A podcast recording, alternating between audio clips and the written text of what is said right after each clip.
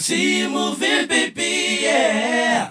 And you're looking good. Said you're looking fine. Everything's gonna be alright. Yeah, yeah, yeah. Out of your body tonight. Oh, everything's gonna be alright. It's gonna be alright.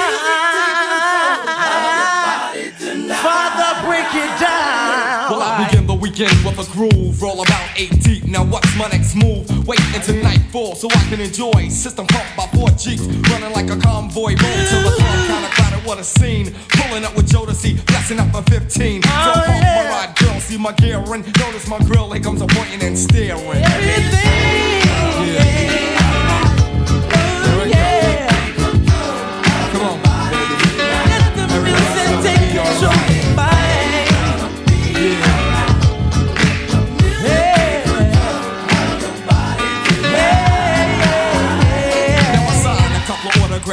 Few flicks, sort of Don Perry on and lay back with my chicks. Mike is on the left of me, smooth as flipping. Tricky and I'm on the dance floor ripping. Sickness with a cutie, the key I'm trying to find him. Tim is in the front, and Better's right behind him. And me, I'm just laying on the prowl. God say what's up as the girls cry out. She grabbed her man, I think she tried to play him. My only thought was to step to the AM, cause I came to have a good time. And at the end of the night, no doubt I'm gonna get mine. I don't have to raise my voice to be seen. I maintain, if you know what I mean. Understand I'm not conceited. Father's just mellow. I'm a smooth, dark Romeo freak. Kind of Everything,